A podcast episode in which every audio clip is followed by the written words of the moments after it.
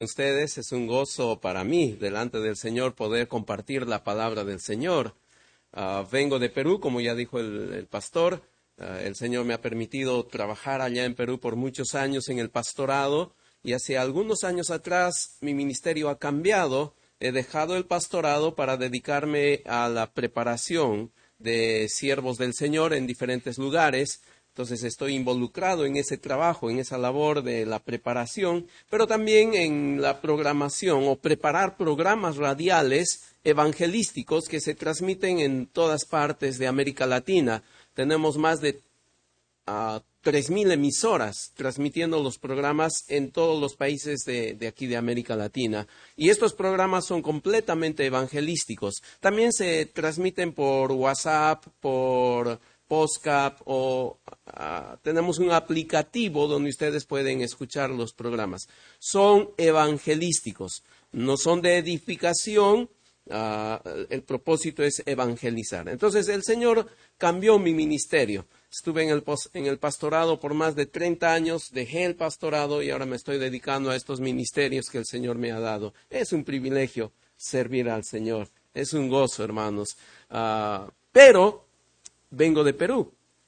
Ahora, ¿cuál es el problema? Que aun cuando hablamos el mismo idioma, español, sin embargo, el uso de las palabras son distintas y el significado de las palabras también cambian. Así que, por favor, hermanos, si escuchan una palabra que les parece ofensiva, ténganme misericordia. En mi cultura no es nada malo. Me ha pasado en los diferentes viajes que hago hay palabras que en un lugar son completamente groseras, grotescas, rudas, ofensivas, pero en otro lugar son tan amables, tan sencillas, tan simples. Ustedes dicen, me voy en el camión y se están refiriendo al bus. En Perú el camión es donde se lleva la, carga, la, la fruta, la cebolla, la papa. Entonces, ¿cómo te vas a ir en camión? Diríamos en Perú. Mejor vete en bus. Entonces, varían las palabras y a causa de esa variación de las palabras uno entiende mal. No puede entender una cosa cuando la persona está diciendo otra y ese es el problema de la comunicación. Entonces les suplico, hermanos, que me tengan mucha paciencia si escuchan alguna palabra. Pero también les suplico, si ustedes escuchan una palabra, anótenla, después del culto me la dan, ¿saben? Como los mensajes que grabo salen en toda América Latina, yo tengo que dominar ese tema. ¿Qué palabras son malas aquí y allá? Porque se escuchen todo, procurando tener un, español más neutro. Entonces suplicaría, si escuchan, ayúdenme por favor, hermanos. Ah, y también la cultura varía. Tenemos diferentes culturas. Hace unos años atrás, muchos años atrás, teníamos que realizar un congreso de pastores en cierto lugar eh, y había cerca de 50 iglesias, así que esperábamos que vengan los 50 pastores. Invitamos a los pastores, teníamos comunión con varios de ellos y en la iglesia donde se iba a realizar el evento, ahí estaba el pastor, el pastor de la iglesia vecina, así que nos fuimos de iglesia en iglesia a invitar a los pastores. Qué amables los pastores, todos nos recibieron. Todos dijeron, claro, nos gusta, vamos a estar presentes en esa actividad. Llegado el momento, solo dos asistieron. El primer día. ¿Qué pasó? ¿Por qué solo dos? Y era el pastor de la iglesia donde se estaba organizando el evento y el pastor de vecino, muy amigo nuestro. El resto no vinieron. Así es que nos fuimos a visitarles. ¿Qué pasó, pastor? ¿Por qué no estuvo presente?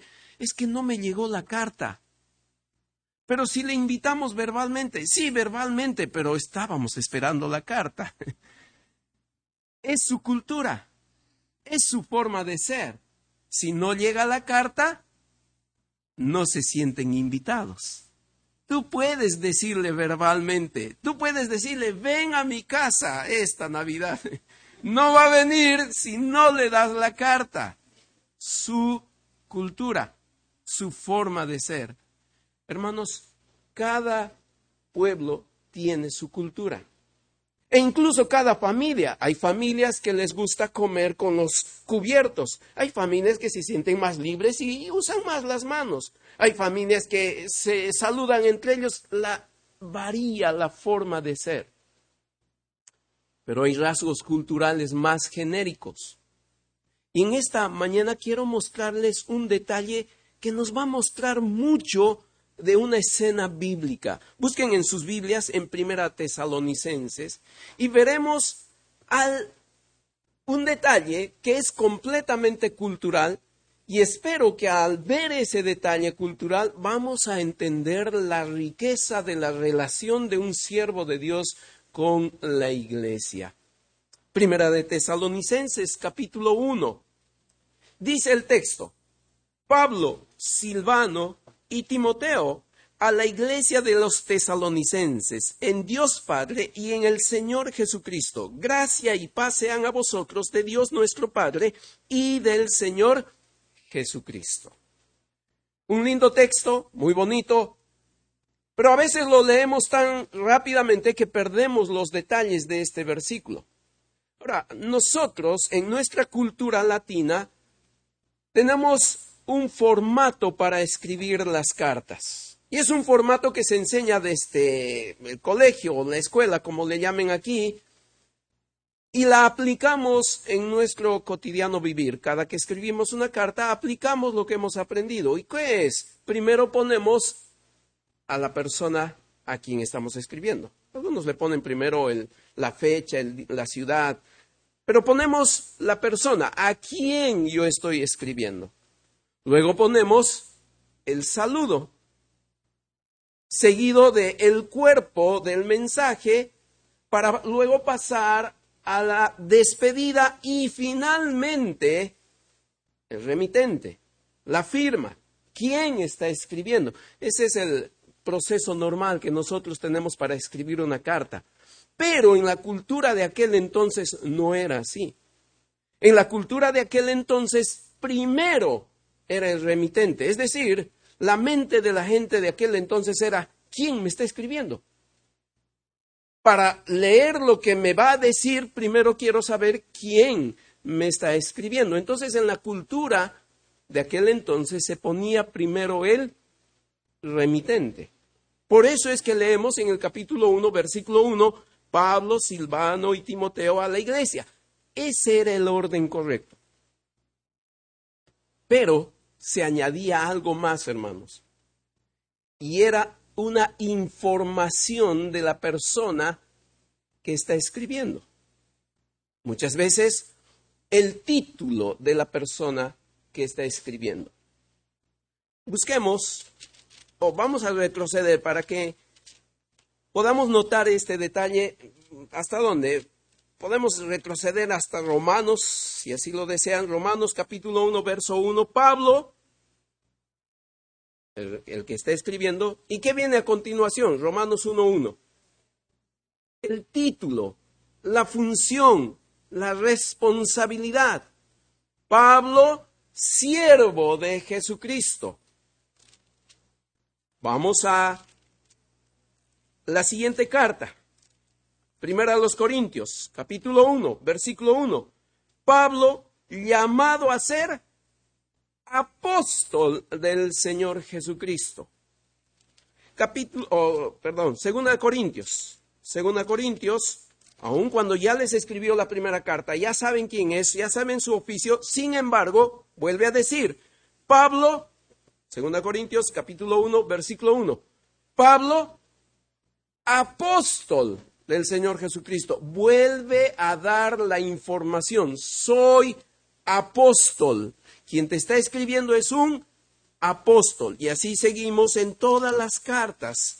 Ah, Gálatas capítulo 1, verso 1, Pablo, apóstol, no de hombres, ni por hombres, sino por Jesucristo y por Dios el Padre que lo resucitó de los muertos. ¿Qué viene luego? Efesios. Efesios capítulo 1, versículo 1. Pablo, apóstol de Jesucristo. Bueno, queda demostrado. Podemos seguir así por todas las cartas y vamos a descubrir que es una forma normal de escribir. Pero aquí viene lo interesante. No hace lo mismo en tesalonicenses. Vamos a tesalonicenses, capítulo 1, verso 1. Pablo, Silvano y Timoteo a la iglesia. ¿Qué está omitiendo en este saludo? Su cargo. ¿Por qué Pablo está quebrantando la costumbre de aquel entonces? ¿Por qué Pablo está yendo en, lo, en contra de lo normal, de lo tradicional? ¿Por qué Pablo no hace lo que normalmente hizo en todas las otras cartas? Y aquí quebranta y solo da su nombre. ¿Saben por qué, hermanos? Cuando nosotros invitamos a estos pastores que viniesen a esta actividad, no vinieron porque quebrantamos su costumbre, porque no actuamos en base a su costumbre, pero vinieron dos. ¿Quiénes son los dos que vinieron? Tampoco recibieron la carta, pero vinieron los que tenían una relación muy cercana a nosotros. Ellos vinieron. Ellos estuvieron presentes. Ellos no necesitaron la carta. Ellos sabían que se estaba quebrantando su costumbre, pero estuvieron presentes porque tenían una relación muy especial. ¿Alguna vez has recibido una invitación para una boda? Lindo es, ¿no? Participar de la invitación de una boda. Pero, ¿alguno de ustedes ha recibido la invitación cuando su hija se está casando? No necesito invitación, es mi hija. Es una relación muy especial, no lo necesito. Pues eso es lo que está pasando aquí. El apóstol Pablo se atreve a quebrantar la costumbre de aquel entonces porque tenía una relación especial con la iglesia. Una relación maravillosa. Y hermanos, muchas veces nosotros los cristianos hemos enfriado nuestras relaciones al punto de convertirlas en rituales o solamente o meramente un aspecto de cumplir un formalismo. Pero el ser parte de una iglesia tiene que ir más allá que formalismos. El ser parte de una iglesia tiene que ir más allá de meramente cumplir un horario, cumplir una función, acabar con una responsabilidad. Tiene que haber una relación tan especial que quebrante los formalismos. Eso es una iglesia. Eso es tener una relación verdadera y genuina.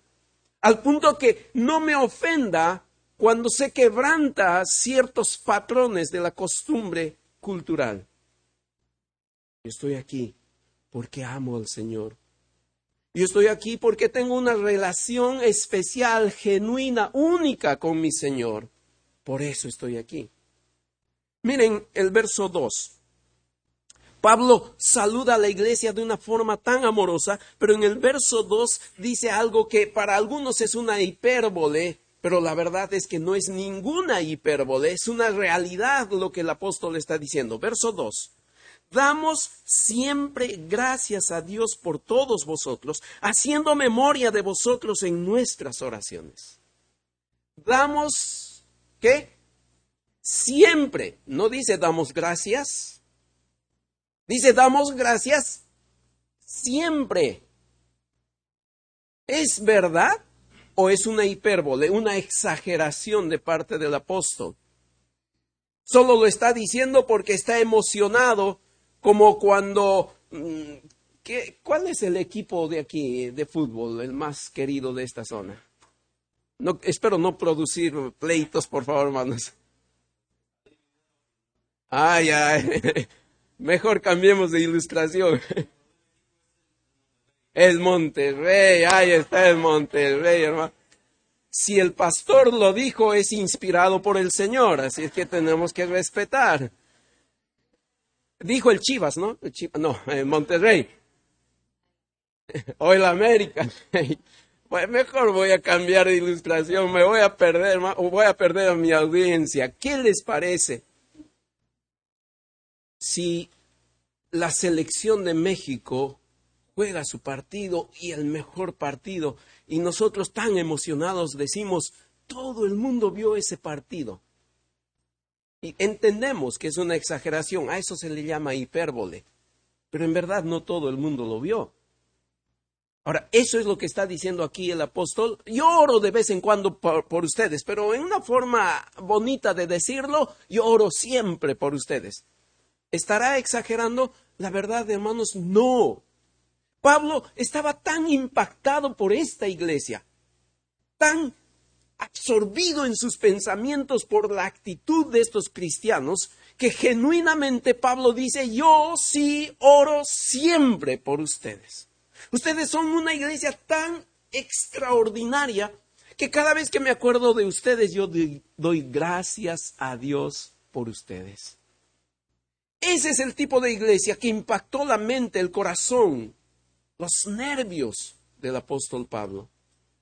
Y Pablo puede genuinamente decir, yo doy gracias por ustedes.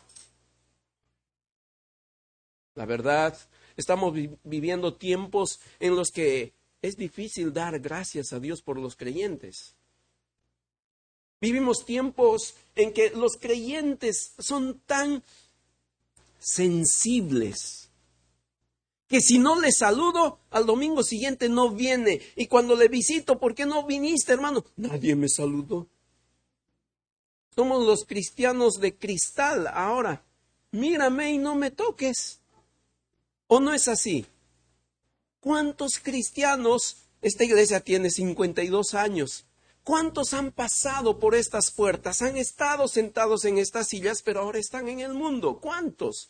Y cuando vas y hablas con ellos, es que alguien me ofendió, es que alguien me hizo algo malo y están fuera. Ese es el tipo de cristianismo que en este tiempo tenemos y estamos viviendo lamentablemente ese tipo de cristianismo. Es por eso que Pablo dice, esta iglesia, esta iglesia no es así.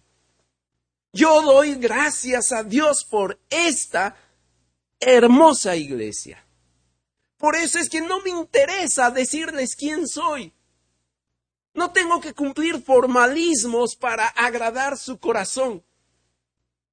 Así como yo los amo, ellos me aman. No nos ofendemos por pequeñeces. Oye, apóstol, ¿cómo a todos les saludas correctamente y a nosotros no? ¿Cómo en todas las cartas dices que eres apóstol y a nosotros no? nos maltratas. No, ellos no tenían motivo para ofenderse. La relación que tenía el apóstol con esta iglesia era una relación tan intensa que no había tiempo para las ofensas. Era una relación tan genuina que no tenían motivo para desperdiciar su tiempo, sus energías en rencores, en iras, en molestias baratas. Tenían mucho que hacer para la gloria del Señor. Es por eso que el apóstol dice, damos siempre gracias a Dios por todos vosotros, haciendo memoria de vosotros en nuestras oraciones.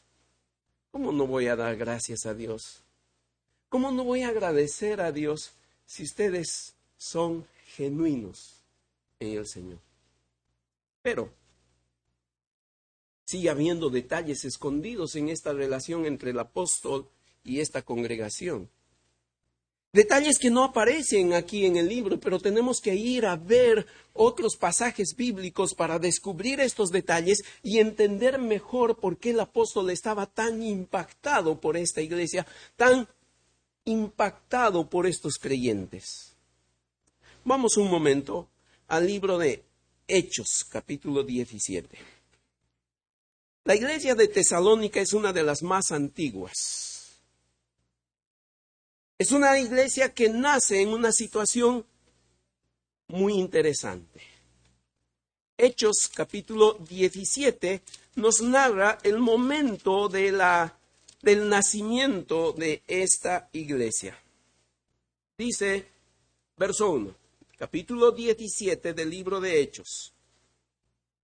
Pasando por Anfípolis y Apolonia, llegaron a Tesalónica, donde había una sinagoga de los judíos. Y Pablo, como acostumbraba, fue a ellos y por tres días de reposo discutió con ellos, declarando y exponiendo por medio de las escrituras que era necesario que el Cristo padeciese y resucitase de los muertos y que Jesús, a quien yo os anuncio, decía él, es el Cristo. Y algunos de ellos creyeron y se juntaron con Pablo y con Silas y de los griegos piadosos gran número y mujeres nobles, no pocas.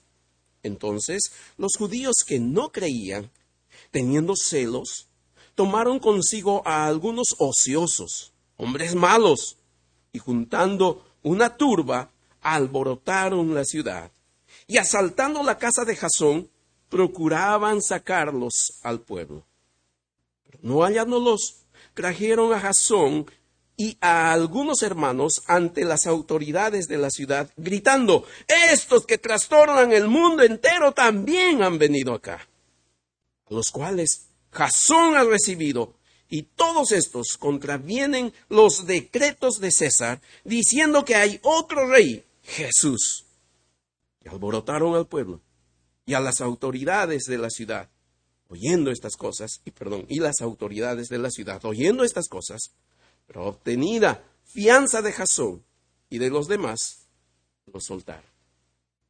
Luego, en el verso 10, se nos narra la historia o el momento en que los hermanos preocupados por la situación piden a Pablo que se vaya. Pablo, te van a matar, te van a matar, tienes que irte. Y Pablo, humilde, no cobarde, y ustedes saben, Pablo, cobarde es imposible, menciona que Pablo era cobarde, simplemente humilde y obediente, sale de Tesalónica. Y los hermanos se quedan allí. Ahora, esta es la historia de cómo nace esta iglesia. Pero ¿qué detalles hay en esta historia? Primero, es una iglesia que nace en plena persecución. Gente que quiere matarlos, gente que quiere lo, peor para estos nuevos creyentes, gente que odia que las personas sigan al Señor Jesucristo. Estas personas, los creyentes, entendieron quién era el Señor Jesucristo. Entendieron que Cristo murió por ellos. Entendieron que Jesús era el Dios perfecto que vino a, este esta tierra, se hizo hombre y humildemente resistió toda la golpiza que le dieron hasta matarlo en la cruz.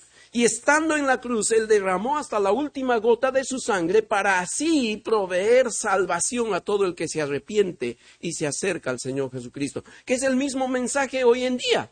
Todas las personas que se acerquen al Señor Jesucristo y entiendan que sus pecados solo pueden ser perdonados por el sacrificio de Cristo y confían en Él, son salvas hasta el día de hoy sigue el mismo mensaje. ¿Cuál es la diferencia? Bueno, vivimos en tiempos diferentes. Nadie te mata por ser creyente, pero en aquel entonces sí. Y así nació esta iglesia. Y así nació esta iglesia, hermanos. En persecución. Gente que odiaba a los creyentes. Y no tuvieron temor. No tuvieron miedo. Ahora comparemos eso con nuestros tiempos. Cristianos que se van de las iglesias por, porque algo no les gustó. Cristianos que cuando juega la selección de, México dejan de asistir al culto. O que a veces le, le, dicen al pastor, pastor, cambiemos de horario porque va a ser justo a la hora del culto. Un cristianismo tan débil, sin compromiso. Pero ellos no. Ellos nacieron en persecución y no doblegaron su corazón. ¿Cómo estás tú? ¿Qué tipo de cristiano eres tú? Aquellos a quienes hay que tratarles con seda y cuando llegas y alguien está sentado donde tú te sientas, ya te sientes molesto porque se han sentado donde tú te sientas.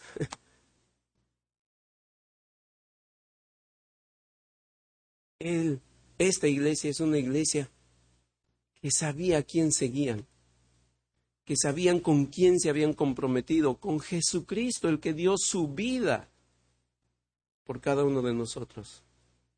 Pero hay más, hay mucho más. Regresemos en el mismo libro de Hechos, por favor. Regresemos al verso 2.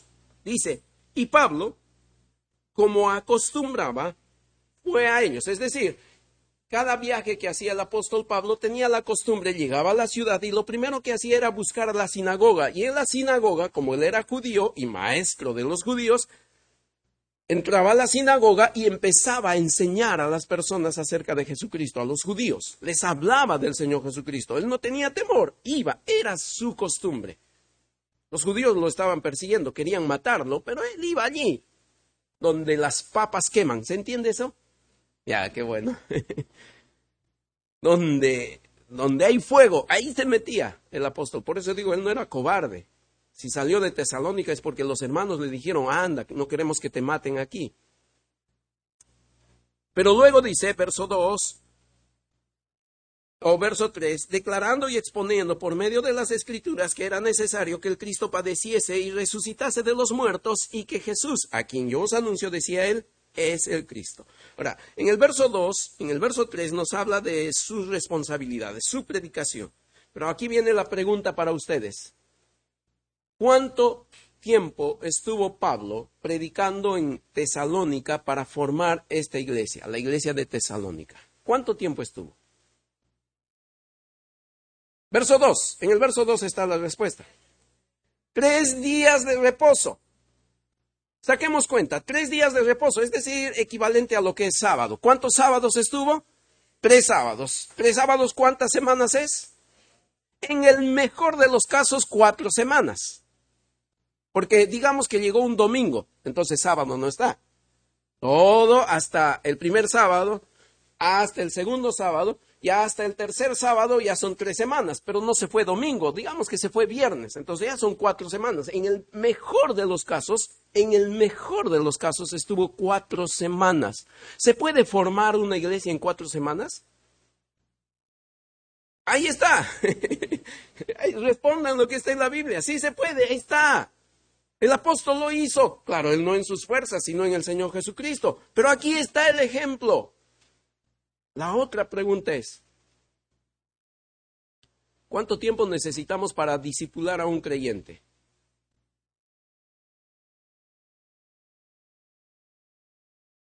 Ah, son preguntas que están aquí en el texto. ¿Cuánto tiempo discipuló el apóstol a estos creyentes? ¿Tres días de sábados o tres semanas o cuatro semanas y nada más?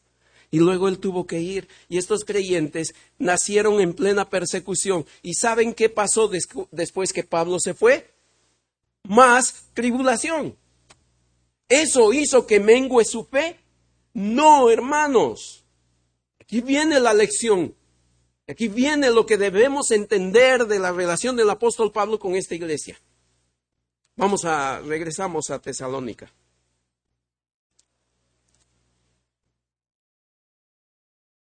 Dice el verso 2, damos siempre gracias a Dios de todos vosotros, haciendo memoria de vosotros en nuestras oraciones, acordándonos sin cesar delante del Dios y Padre nuestro, de la obra de vuestra fe, del trabajo de vuestro amor y de vuestra constancia en la esperanza en nuestro Señor Jesucristo, porque conocemos, hermanos amados de Dios, vuestra elección pues nuestro Evangelio no llegó a vosotros en palabras solamente, sino también en poder, en el Espíritu Santo y en plena certidumbre, como bien sabéis cuáles fuimos entre vosotros por amor a vosotros. Y vosotros vinisteis a ser imitadores de nosotros y del Señor, recibiendo la palabra. Completen esa frase. ¿En medio de qué? ¿Qué significa gran? Si yo tengo miedo a la tribulación, ¿cuánto miedo debo tener a la gran tribulación? Es que esta iglesia no simplemente eran rechazados por repartir folletitos. Pastor, te cuento que un, vecino me tiró agua porque le quise hablar de Cristo. Eso no ni siquiera es tribulación, eso es refresco en esta calor. Eso no es lo que pasó, hermanos, es una gran tribulación. Define gran tribulación en tu corazón. Sé serio con el Señor. Es tu tarea, no es mi tarea como predicador definirte lo que es gran tribulación. Sé responsable ante tu Dios y dile, Señor, ¿qué es gran tribulación? Y estos hermanos soportaron gran tribulación en su nacimiento con cuatro semanas de creyentes. Gran tribulación. Y nosotros dejamos nuestro cristianismo por pequeñeces. Nos ofendemos con simpleces. ¿Qué cristianismo estamos teniendo? Otra vez. Pablo está admirado por esta iglesia. ¿Quién no va a estar admirado por cristianos de este tipo? ¿Quién no puede quitarse el sombrero y decir, vaya, qué iglesia? Qué excelentes creyentes que con solo cuatro semanas arrancaron la admiración de un apóstol. Hay un grave error en la lectura del libro de Apocalipsis. Gravísimo error cuando leemos el libro de Apocalipsis. No pierdan tesalonicenses. Vamos un momento al libro de Apocalipsis.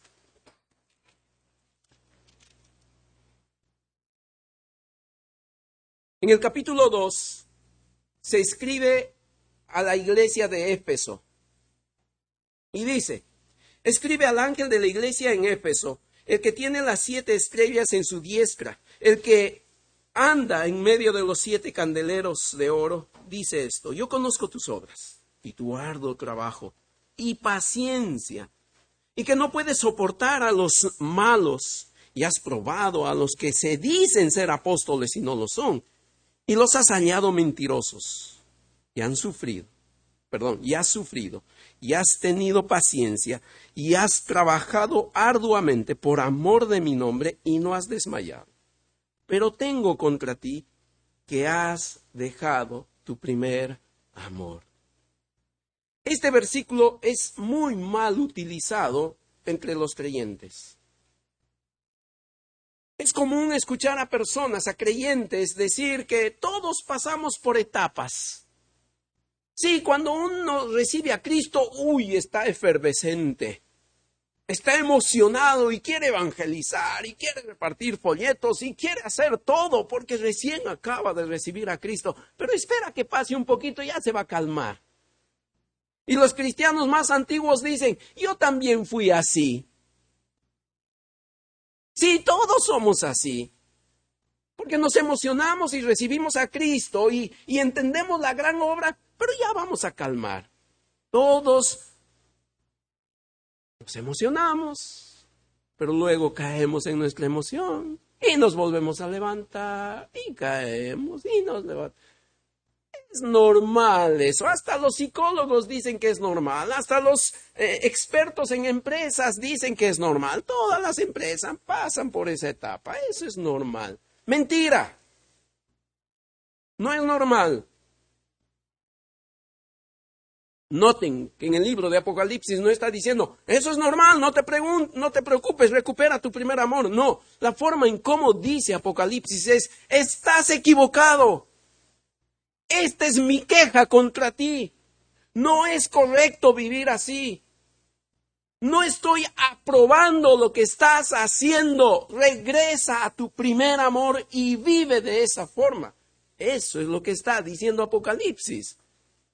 Dios no acepta, de ninguna manera acepta que los cristianos tengamos etapas de subida y bajada. No lo acepta. Dios quiere que seamos fieles siempre.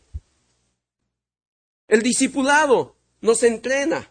El discipulado nos alista para la batalla. El discipulado nos da las herramientas para servir al Señor, pero no la fidelidad.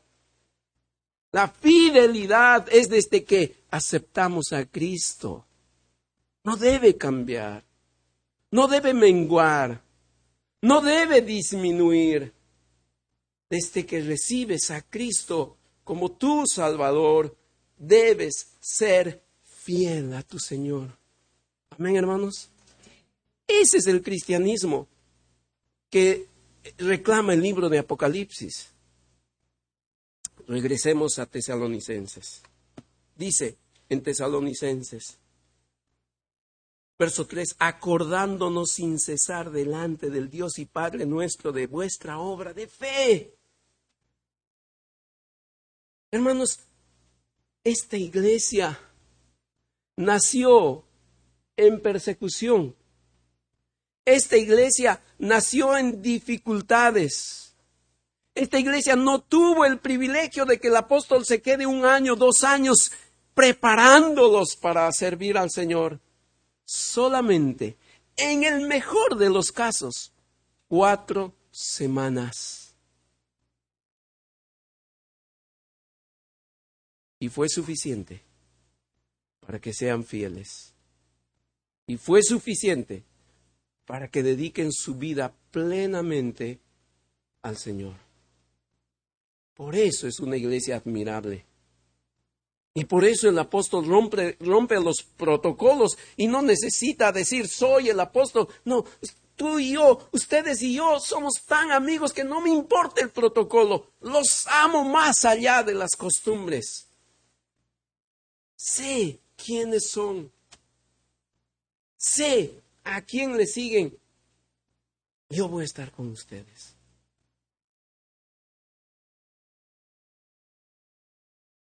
Hermanos, necesitamos entender esta verdad. El cristiano tiene que ser fiel desde su nacimiento.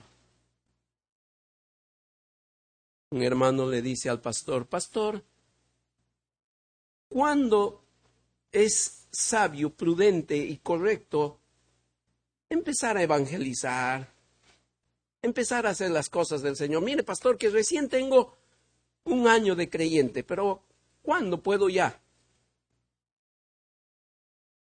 El pastor le dice, bueno, quiero que traigas una vela, una vela nueva. Él trae la vela, el fósforo o encendedor, le pide apagar todas las luces y le dice, prende la vela. Él prendió la vela, una vela nueva, recién comprada, prende e inmediatamente se iluminó la habitación. El pastor le dice, ¿la vela es nueva? Sí, la vela es nueva. ¿Prendiste la vela? Prendí la vela. ¿En qué momento empezó a iluminar la vela? Apenas lo prendí. Tú necesitas que la vela tenga experiencia, tú necesitas que la vela ya esté en la mitad para que recién alumbre. No, no necesitamos, para ser luz de este mundo, tener grandes experiencias, grandes cursos teológicos, solo haber nacido del Señor Jesucristo. Solo eso. Esta iglesia es esa ilustración. Nacieron en tribulación y no se espantaron. Bueno, podemos seguir leyendo los siguientes versículos. No solo está, el apóstol está admirado, sino que luego dice que llegaron a ser ejemplo para las otras iglesias. Y que ellos llenaron la palabra de Dios por donde iban. Eso está en los versículos siguientes. Una iglesia ejemplar. Hay algunos teólogos que dicen que no, Pablo es imposible que se haya quedado ahí solo tres semanas. Y eso en base a Filipenses capítulo 4, verso 16, no lo vamos a leer, solo les voy a explicar, donde dice que Pablo recibió una o, más veces ah, ofrenda, que recibió varias veces ofrendas ahí en Tesalónica. Pues está equivocado esa forma de entender ese versículo, porque en el griego, en el idioma original, lo que está diciendo es una y dos veces, indicando que en una ocasión recibió en un lugar, que es Tesalónica, y que en otras ocasiones recibió la ofrenda, pero en otro lugar. Entonces no vale ese versículo como para decir que no, es imposible que los cristianos sean tan fieles porque Pablo solo estuvo tres semanas. No, eso es imposible. No, Hermano, desde que tú te entregas al Señor Jesucristo, ya tienes el poder del Espíritu Santo y ya puedes hacer la obra del Señor. Y ese es el llamado en esta ocasión. Hace un tiempo atrás me invitaron a predicar en una iglesia y yo le dije al pastor, pastor, ¿hasta qué hora puedo predicar? Tómese el tiempo que usted quiera, pero a las doce en punto nosotros nos vamos. Así que hermanos, tengo mucho que decir, pero no quiero perder vuestra atención. Les suplico a que pensemos en esto, hermanos. Pensemos en que nuestra fidelidad no debe depender de las situaciones. Nuestra fidelidad no debe depender de nuestro enojo, de nuestra sensibilidad, ni, ni de nuestras costumbres culturales. Nuestra fidelidad depende de entender lo que Cristo hizo por nosotros y lo que Él espera de nosotros. Que tu fidelidad sea genuina al Señor y que no tengas los altibajos. Eso no es correcto. Sé fiel al Señor siempre. Si en esta mañana alguien todavía no ha entendido que Cristo murió por usted, pues ahora es el tiempo de entender y aceptar eso. Cristo murió por ti. Tus pecados no pueden ser perdonados sin Cristo.